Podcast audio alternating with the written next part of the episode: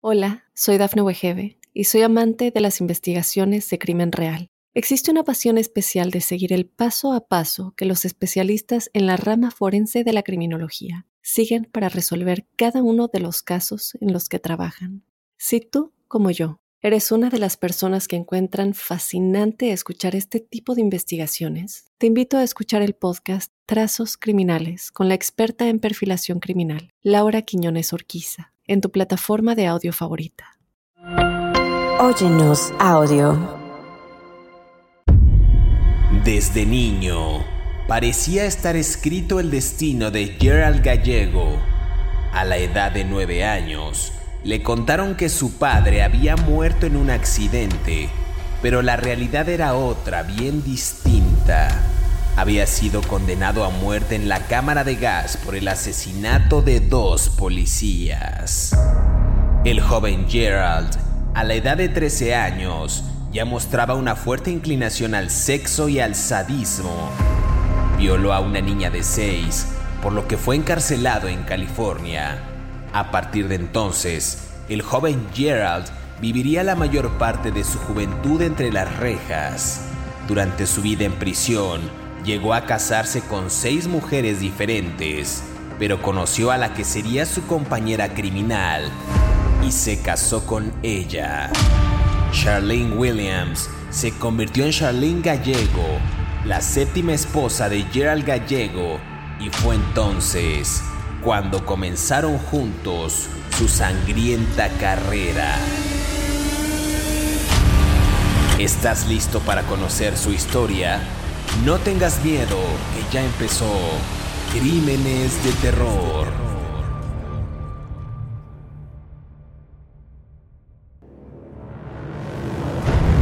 Bienvenidos a Crímenes de Terror. Si aún no te has suscrito al podcast, oprime el botón de seguir en la plataforma en la que nos estés escuchando, ya sea en Spotify, iHeartRadio, Amazon Music y Apple Podcast. Así podrás recibir cada sábado la notificación de un nuevo episodio de Crímenes de Terror. En esta ocasión en el podcast hablaremos de Gerald Armand Gallego eh, y Charlene Adele Gallego, que fueron dos asesinos en serie estadounidenses que aterrorizaron a Sacramento, en California, entre 1978 y 1980. Según los expedientes, asesinaron a 10 víctimas, en su mayoría adolescentes, y a menudo estas eran mantenidas como esclavas sexuales antes de ultimarlas. A ver, Gerald trabajaba como cantinero y camionero, eh, se casó inclusive siete veces, incluidos dos matrimonios con la misma mujer, y Charlene pues en su momento fue una niña inteligente y tímida, perdón, de un hogar solidario, eh, y después pues cometieron ambos una serie de actos a todas luces escandalosos.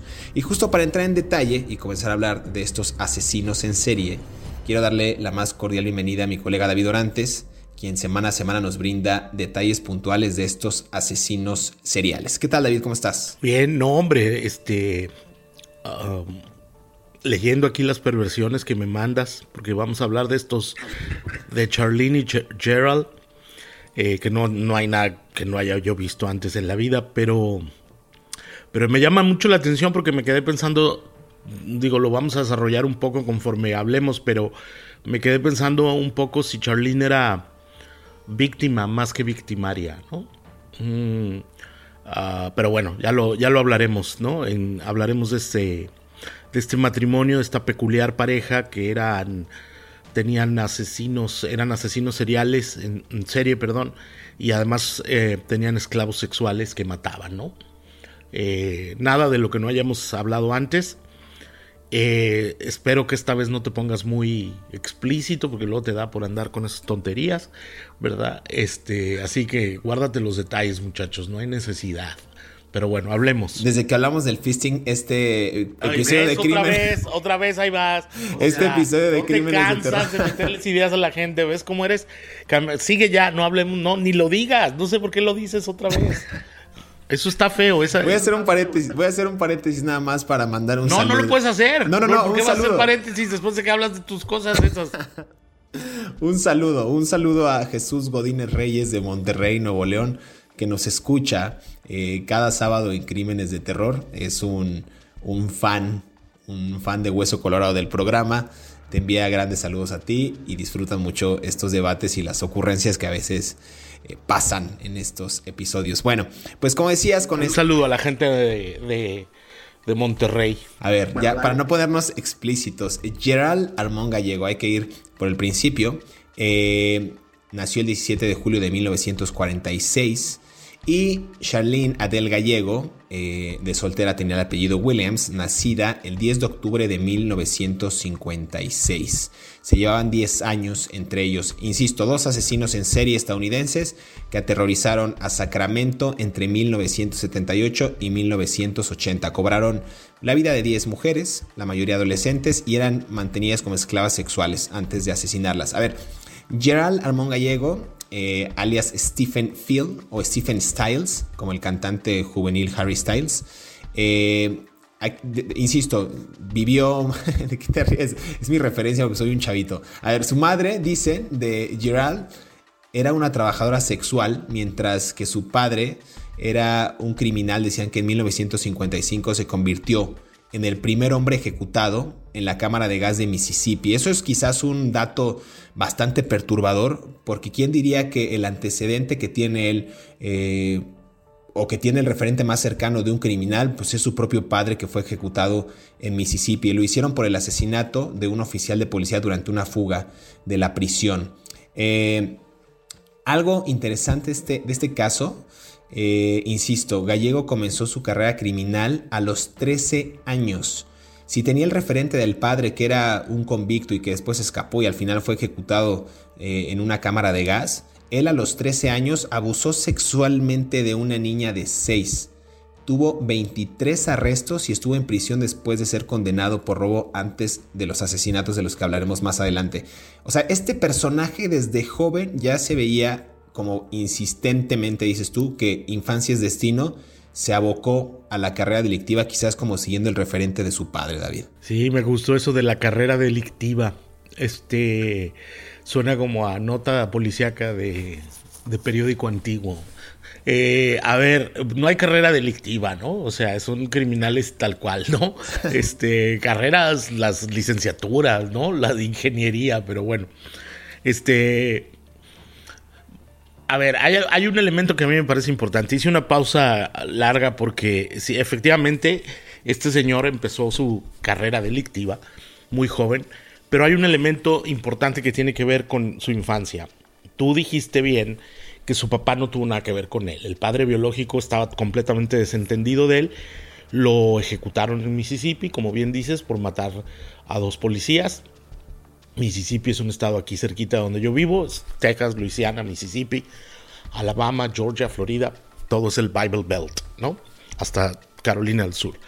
Mm, luego, la mamá se hizo prostituta, uh, con numerosos novios además, o sea, se prostituía y tenía novios, y el niño vivía desnutrición, ¿no? El pobre Gerald Gallego vivía Ah, en inglés le dicen galego. No sé por qué estuve viendo, oyendo unos audios de detectives que lo entrevistaron y le decían Gerardo Galego, pero pues era gallego, ¿no? Que quiere decir de Galicia, ¿no?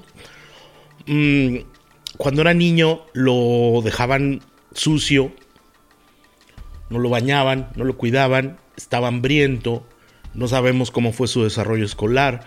Obviamente cuando tú eres niño necesitas comer para desarrollar tu cerebrito y para desarrollar tu cuerpo.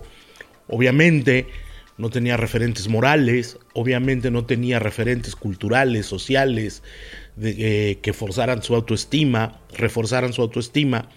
Y en los expedientes del caso hay un documento que me llamó la atención de un psiquiatra que decía que él recordaba que suplicaba a los hombres que llegaban a la casa de, con su mamá que muchas veces le pegaban además, que lo abrazaran.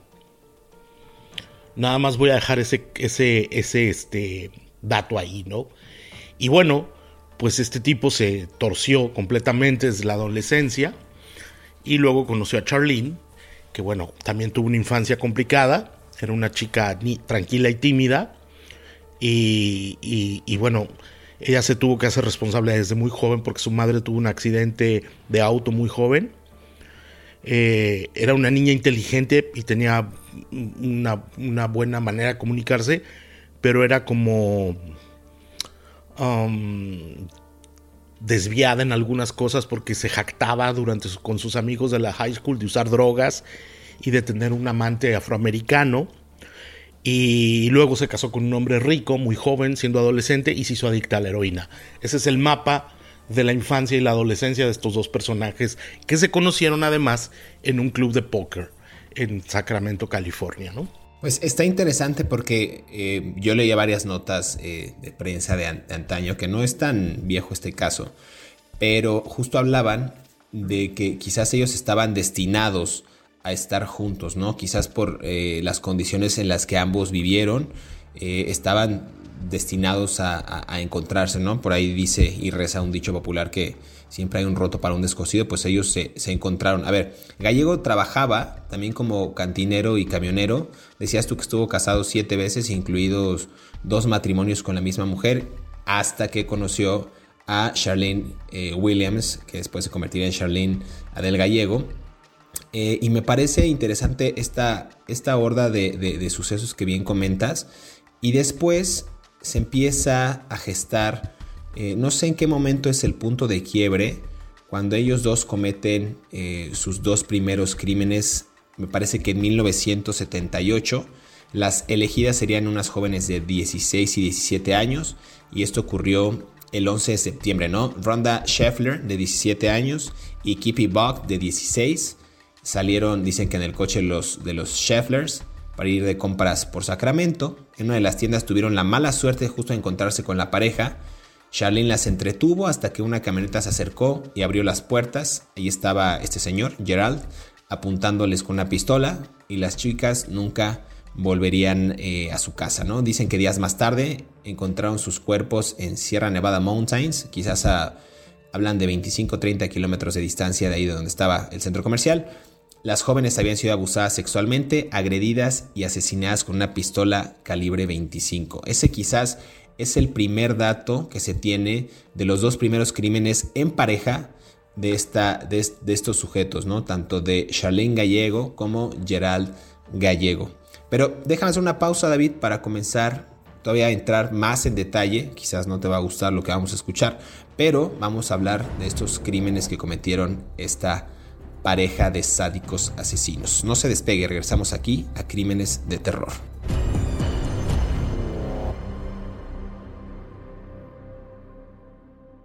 Hola, soy Dafne Wegebe y soy amante de las investigaciones de crimen real. Existe una pasión especial de seguir el paso a paso que los especialistas en la rama forense de la criminología siguen para resolver cada uno de los casos en los que trabajan.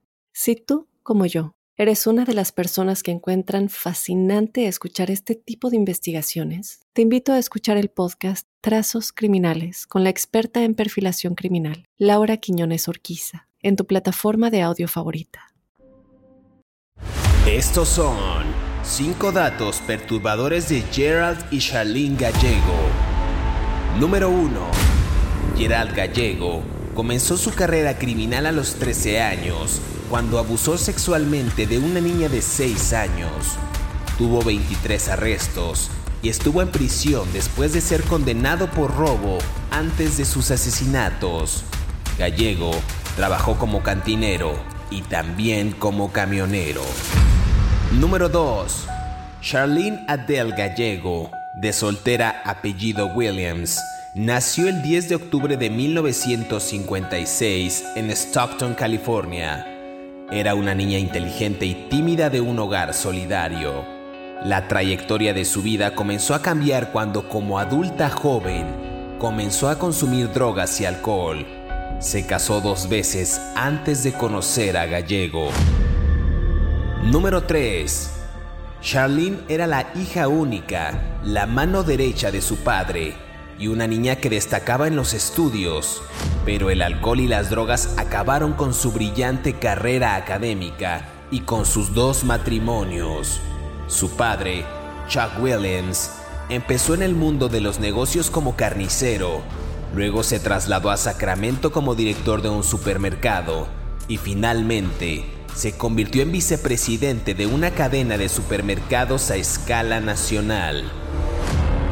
Número 4. En junio de 1983, Gerald fue condenado a muerte en California por los asesinatos de Mary Beth Sowers y Craig Miller. En junio de 1984, Gerald fue condenado en Nevada por los asesinatos de Karen Twiggs y Stacy Riddican y posteriormente condenado a muerte.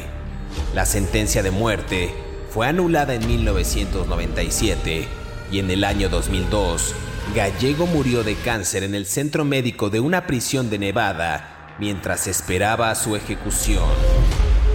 Número 5. En junio de 1997, Charlene cumplió su condena y fue puesta en libertad. Mientras estuvo en prisión, estudió extensamente psicología y negocios. Durante una entrevista, ella afirmó que también era una víctima cuando dijo, hubo víctimas que murieron y hubo víctimas que vivieron. Me tomó mucho tiempo darme cuenta de que soy una de las que vivieron. También afirmó que trató de salvar algunas de sus vidas. Sigue escuchando la historia de Gerald y Charlene Gallego aquí en Crímenes de Terror.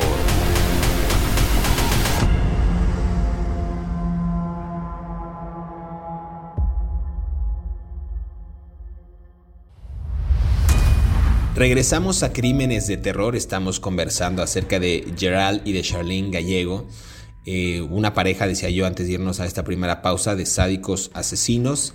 En 1978 decía que cometieron sus dos primeros crímenes, las víctimas Rhonda Schafter de 17 y Kippy Buck de 16, chicas que salen de casa para ir de compras, no regresan porque son amagadas por estos dos sujetos, ¿no? Uno los la mujer en este caso eh, Charlene los, las seduce, las lleva a un carro, el otro les apunta con una pistola y se las llevan. Yo no quiero pensar eh, qué pasaba en ese momento por la mente de estos sujetos, cuál era la motivación, si los traumas de la infancia los motivaron a eh, cooptar a estas niñas y llevárselas a un paraje y violarlas y después asesinarlas con una pistola calibre 25. ¿Qué habrá pasado los dos primeros asesinatos y en complicidad? ¿no? Una pareja que estaba, insisto, destinada a hacer las peores crueldades, eh, quizás a costa de sus, propios, de sus propias vivencias. ¿Cómo lo ves tú, David? Bueno, las parafilias sexuales tienen un amplio rango de motivaciones, ¿no?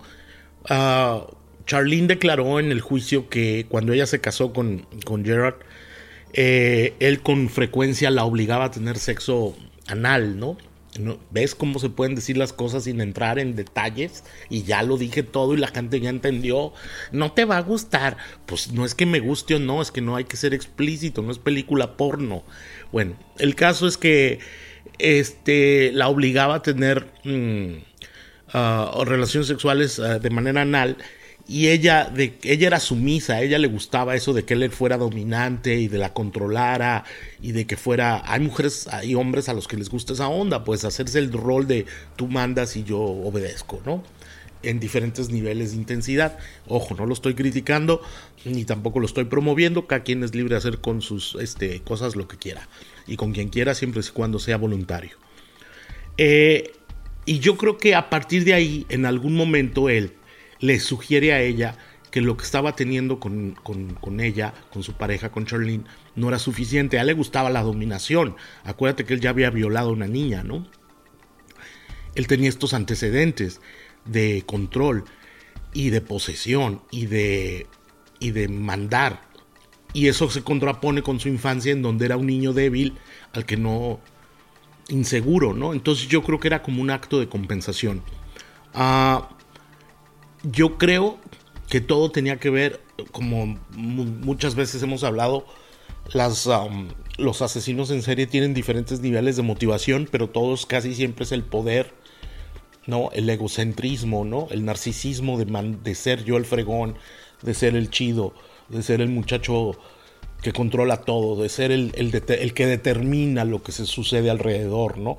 Entonces, a mí me parece que eso tenía que ver con él con una dominación a ella, para que ella se sometiera a sus deseos, a su vez sometiendo a otras personas, ¿no? Era una cadena de sometimientos, qué bonita frase me salió, cadena de sometimientos, en donde la única motivación que ellos tenían era la desviación sexual, ¿no? Tener a estas pobres mujeres eh, encerradas como esclavas y luego matarlas en esas montañas en el norte de California, ya casi pegado con el estado de Utah, ¿no? Pues suena, suena muy, muy bien, o sea, suena muy, muy creíble, pues muy, como muy bien estudiado el, caso, todo lo que mencionas, porque sí es, parece ser que una cadena de actos de represión para lograr esta sumisión y a su vez ejecutar este tipo de parafilias a través de los deseos sexuales de este sujeto con adolescentes y al final pues ultimarlas. Y a ver, justo en este caso ultimarlas, eh, Gerald y Charlene abandonan California y deciden casarse en Reno. Eh, dejan pasar cierto tiempo para que la investigación del crimen pues fuera olvidándose. Eh, no estaban evidentemente en México porque en Estados Unidos los iban a perseguir, los iban a encontrar. Encontraron trabajo y comenzaron una vida pues aparentemente normal. Dicen que Gerald dejó su trabajo y comenzó eh, a elaborar un nuevo plan después de que ya había llegado a esa, a esa ciudad en, en Reno. Entonces, a ver, aquí me parece interesante porque quizás el deseo y la parafilia o el sometimiento, el abuso, quería seguir vigente, ¿no? O sea, él, a pesar de que trató de hacer una nueva vida, pues elaboró un nuevo plan, quería nuevos eh, o nuevas esclavas sexuales y deciden que el mejor lugar donde los pueden encontrar era en la feria del condado de Washoe, no sé cómo se pronuncia, eh, y es cuando cobran las siguientes víctimas, Brenda Yu de 14 años y Sandra Colley de 13. Entonces, eh, insisto, creo que ahí implica muchas situaciones que, que él y ella vivieron y que después encontraron pues cabida o salida en estos tipos de asesinato. Y estas dos, dos, chicas, Jude y Collie, de 14 y 13 años, dicen que habían salido del recinto eh, ferial y volvían a casa. Charlene se detuvo junto a ellas, dicen aquí algunas notas periodísticas, y las entretuvo para proponerles trabajar repartiendo publicidad, quizás alguna serie de volantes. Con engaños las llevó hasta una camioneta para trasladarse pues, por más folletos eh, Gerard le siguió a corta distancia a estas eh, pequeñas hasta que decidió interceptarlas con pistola en mano. ¿no? La pareja decide alejarse de la ciudad de nuevo, volvían a las montañas, pero en el camino Gerald paró por una pala y un martillo y las niñas nunca volvieron a casa tampoco. Con esto que me refiero de la pala y el martillo, pues evidentemente las, los ocupó estos instrumentos para asesinarlas, ¿no? Limpiaron la camioneta, regresaron a Reno, pero decidieron guardar la pala y el martillo. Quizás un error el guardar quizás los elementos con los que ultimaron a estas dos chicas. A ver, yo, yo, yo tengo la, insisto, tengo la teoría de que Charlene era víctima también, ¿no? Porque ella venía de un contexto también roto, con matrimonios deshechos, adicta a la heroína, con una madre que, eh, también accidentada, ella tuvo que hacerse responsable, o sea, una serie de cuestiones que en donde ella estaba aceptando lo que él le pedía, que incluso la muerte, por su necesidad de ser amada y aceptada, ¿no? Como tú decías, ese, ese bonito refrán mexicano, siempre hay un roto para un descosido, ¿no? Ella era la descosida y él era el roto, ¿no? Eh, ahora, las parafilias sexuales de dominación no son tan poco comunes, ¿no? Yo creo que 25 de cada 100 personas, según Psychology Today, la revista, desean tener una relación sexual en donde haya un juego de dominación, pero siempre es consensuado y siempre es a cierto límite, ¿no? Ya sabes, ese tipo de personas tiene su palabra de seguridad donde tú te detienes, ¿no? Este, ah, eh, para que no siga subiendo el tono de la violencia. Pero estas, obviamente, eh, él estaba impulsándola a ella a que tenía que ser su objeto. Entonces, si tú te fijas, ella era psicológicamente hablando, él el sadismo de él no solo era sexual, sino también era emocional y, mental en ella, ¿no? Entonces, eh, por eso yo creo que la estaba usando a ella como víctima también para obtener las, mm, el placer en las violaciones de estas muchachas, ¿no? Que las tenían como esclavas sexuales y luego las mataban a golpes o, a, las literalmente les reventaban la cabeza a palazos o martillazos y luego las tiraban por los caminos de, Nevada. Tanto es así, el crimen fue tan complejo, tan complejo, que a las dos primeras víctimas que tú mencionaste las encontraron 20 años después, ¿no? O sea, ve tú a saber si no hay más víctimas de estos dos desgraciados, ¿no? Aunque yo siempre me centraría más en, Gallego que en Charlene, ¿no? Ok, perfecto. Bueno, pues es una apreciación eh, pues distinta, ¿no? Eh, yo, yo, insisto, o sea, el, hombre y la circunstancia, ¿no? Quizás, eh, pues sí tener esta, este, este background, o sea, este, este antecedente de, de que ambos tuvieron una vida pues bastante difícil y al final se enfocaron en cometer estos crímenes, pues no sé, no sé si llamarla eh, víctima o victimaria, no sé, ahí tengo yo mis dudas, ¿no? Eh, a ver, dos, dos asesinatos más en abril de 1980 en Sacramento y ahora eh, las jóvenes de nombre Stacy Redican y Karen Twix, ambas de 17 años, desaparecieron igual mientras iban de compras habían sido elegidas por esta pareja para ser sus siguientes víctimas. ¿no? Aquí la pareja obligó a estas jóvenes a subir a la camioneta y rápidamente salieron de la ciudad. Nuevamente Gerald violó a las jóvenes en la parte trasera de este vehículo mientras Charlene conducía. Aquí este elemento me parece clave y, podría yo entender lo que, lo que bien dices. Quizás como que Charlene sí era forzada a hacer las cosas. No sé si lo hacía por miedo, por gusto, si ya tenía este denominado síndrome de Estocolmo que estaba prácticamente embelesada y enamorada de, su, de su, victimario. No sé, pero bueno, las eh, insisto, las viola mientras ella conduce y quizás ese fue, eh, al llegar a las montañas, obligan a salir a las chicas de la camioneta y ese fue el último momento en la vida de las jóvenes. No un martillo destrozó sus cráneos, como bien decías. Fueron encontrados descompuestos tiempo después por unas personas que fueron a hacer un picnic justo en esa área de las montañas. Eh, déjame hacer una pausa, David, y regresamos aquí a Crímenes de Terror para darle eh, un poquito más de intensidad y rapidez a este caso porque hay muchos detalles todavía que faltan por contar. No se despegue.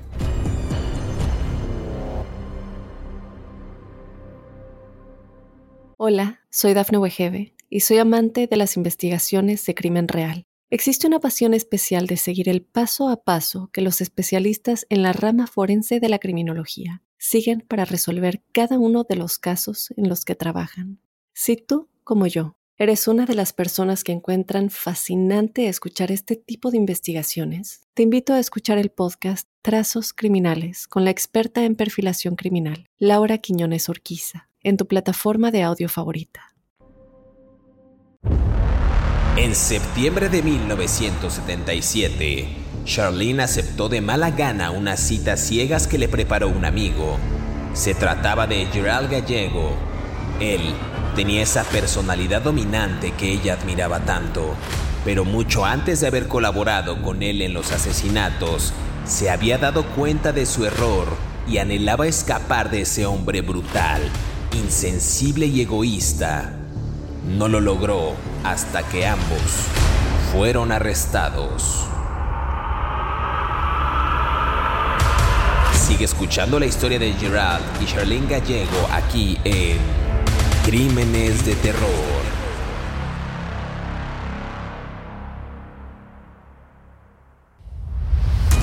Regresamos a Crímenes de Terror, estamos conversando acerca de esta pareja de sádicos asesinos, Gerald y Charlene Gallego. Eh, quizás dos de los asesinatos más duros de imaginar, de pensar, dos jóvenes de 17 años, decía yo antes de irnos a esta segunda pausa, Stacey Radican y Karen Twix, quienes fueron violadas en la parte trasera de una camioneta mientras, por, por Gerald, mientras Charlene conducía a una zona montañosa para al final destrozarles el cráneo con un martillo a estas dos inocentes. Me parece duro, me parece que hablaba ya de un modus operandi bastante consolidado que tenía la pareja.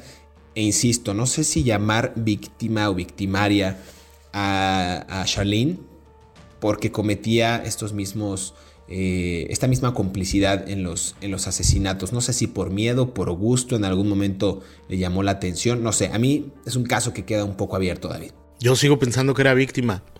Ah, yo creo que una mujer tan vulnerable como ella y cayó en las garras de este señor, la manipuló y la usó, ¿no? O sea, a niveles brutales, ¿no?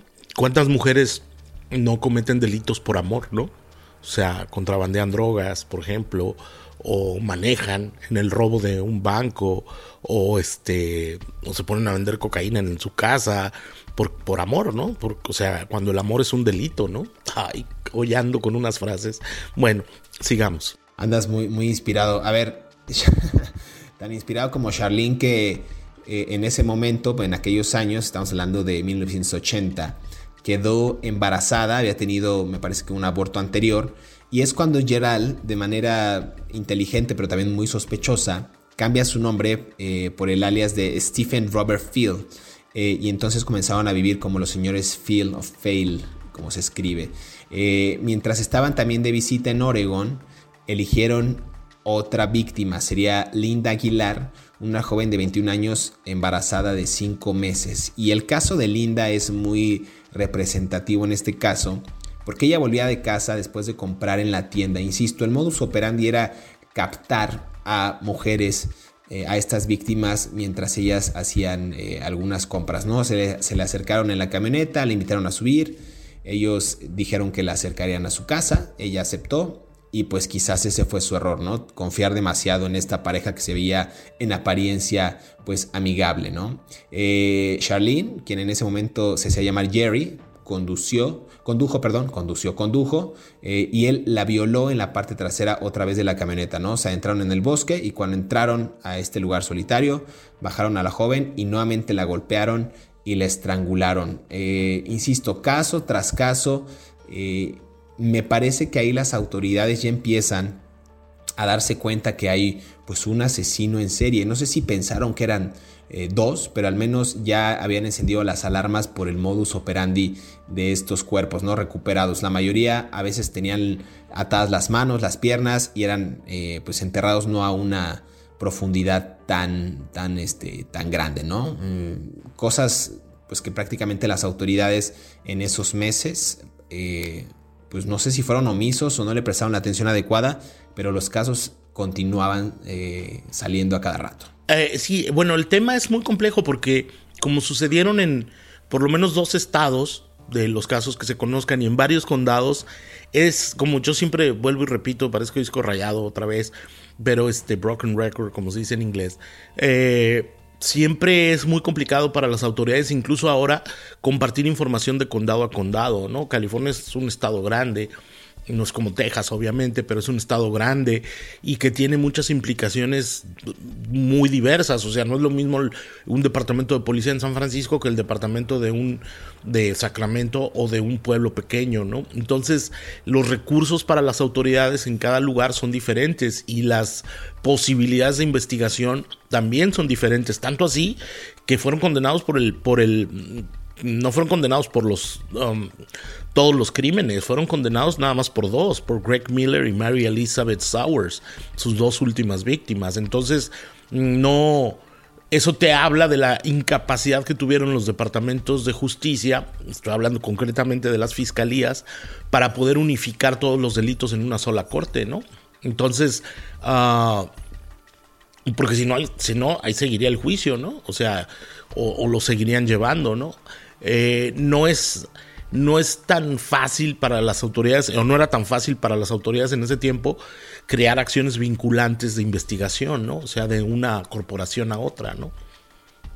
Y yo creo que eso ayudó de manera, de mala manera, a que la investigación no fuera, como siempre, puntual y precisa, ¿no? Porque se dejaron, se omitieron muchos detalles que pudieron haber vinculado unas mayores sentencias para los dos, ¿no? O un juicio más severo, ¿no? Una, una condena más severa, ¿no? Pues sí, me parece, me parece interesante el caso, insisto, me parece eh, pues relevante que las autoridades actuaran mucho tiempo después, pero bueno, como dices tú, siendo un estado tan grande, pues había eh, quizás una, no una, no tan efectiva, eh, no un efectivo envío de información o intercambio de, de estos informes pues, criminales, ¿no? Hablas de la última pareja que fue ultimada, Craig Miller y Mary Elizabeth Sowers. Eh, ellos salían. Eh, dime. La última pareja que fue ultimada. No, ya andamos con todo. Bueno, dale. andamos, andamos con unos términos muy desde la carrera, carrera delictiva, ultimado. Qué horror, dale con la última pareja ultimada. Bueno, bueno, o sea, es una redundancia, pero pues fue ultimada, fue asesinada.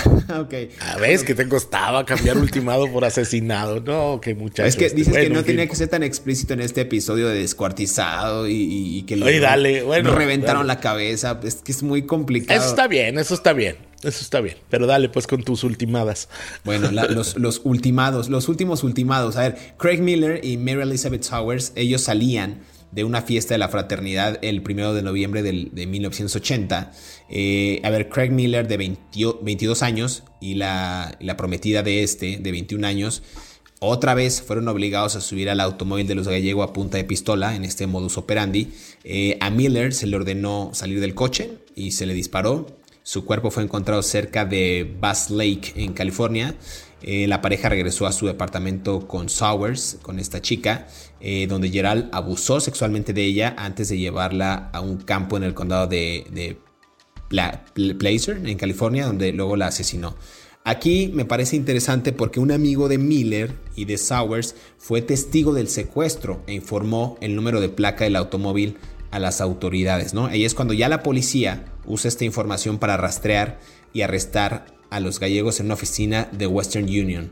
Eh, los padres de Charlene, cabe mencionar que estaban en proceso de transferir dinero para esta pareja, ¿no? Ellos se declararon evidentemente inocentes de los cargos de secuestro y asesinato, pero los abogados de, la chica, de la mujer en ese momento, Charlene, pudieron convencer a los fiscales en varios estados y condados para que permitieran que ella testificara en contra de su entonces esposo en un acuerdo de culpabilidad que prácticamente sabemos que cuando hacen este tipo de acuerdos con la ley, pues lo que, lo que tienen a cambio pues es una reducción en la sentencia, ¿no? Y a ella le funcionó porque se redujo su sentencia de prisión a 16 años y 8 meses. Me parece que es muy poco para los asesinatos que cometieron y que ella estuvo en complicidad o que también ejecutó. Entonces tú decías, David, nos quedan prácticamente dos minutos, tres minutos en este episodio, que no fueron condenados por todos los asesinatos. No, nada más fueron condenados. Él fue condenado a muerte por, por los asesinatos de Miller y Sowers eh, en, en el 84, creo. Y, en el, y después él murió en el 2002 de cáncer en la cárcel de Nevada donde lo esperaban para otro, por otro caso, ¿no? De allá, pero no fueron condenados por todos. Ella logró que su sentencia se cambiara por 16 años de, y 8 meses porque testificó en contra de él. Y en un testimonio que ella dijo fue, hubo víctimas que murieron y hubo víctimas que sobrevivieron. Me ha tomado un infierno darme cuenta que soy una de las víctimas que sobrevivió. Y eso dijo Gerald. Y, dijo, y además, uh, digo, Charlene, Charlene. Y además dijo que, que algunas veces intentó salvarle la vida a alguna de las muchachas. Entonces yo por eso te digo, estoy casi seguro que ella en realidad fue una víctima del sadismo, descontrol y maldad de, de, Gallego, ¿no? También dicen que mientras ella estuvo en prisión, eh, estudió psicología, negocios y literatura islandesa, según aquí los expedientes, ¿no?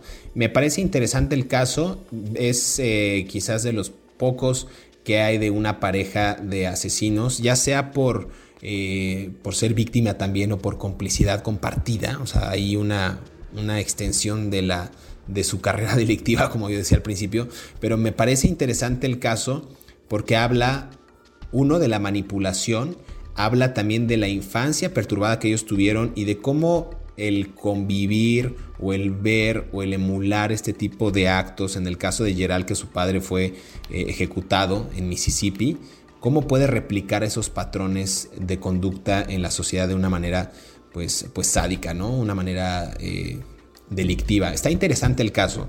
No sé si tú quieras agregar algo en este episodio de Crímenes de Terror. No, simplemente lo, lo mismo que que Gerald no tuvo referentes de infancia y terminó, en la infancia no tuvo referentes y terminó como terminó. Ah, no tuvo una educación valiosa y terminó como terminó. No fue un niño atendido y terminó como terminó. Y pues otra vez, ¿qué tanto nosotros como sociedades somos responsables de crear estas personas y de provocarlas, ¿no? Y de causarles el dolor que les causamos. Y bueno, me llama mucho la atención que Charlene haya estudiado literatura islandesa, eh, que es una gran literatura. ¿no? Entonces, ella ya está, creo que ya murió, pero salió libre en el 97.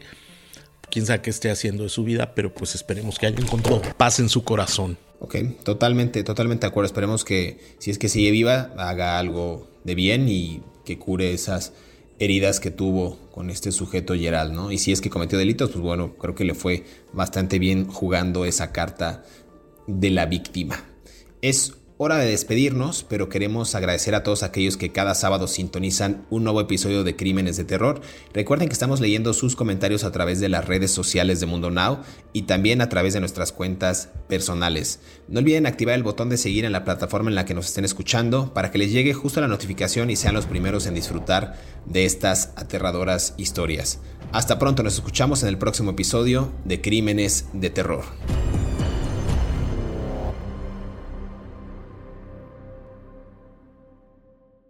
Hola, soy Dafne Wegebe y soy amante de las investigaciones de crimen real. Existe una pasión especial de seguir el paso a paso que los especialistas en la rama forense de la criminología siguen para resolver cada uno de los casos en los que trabajan.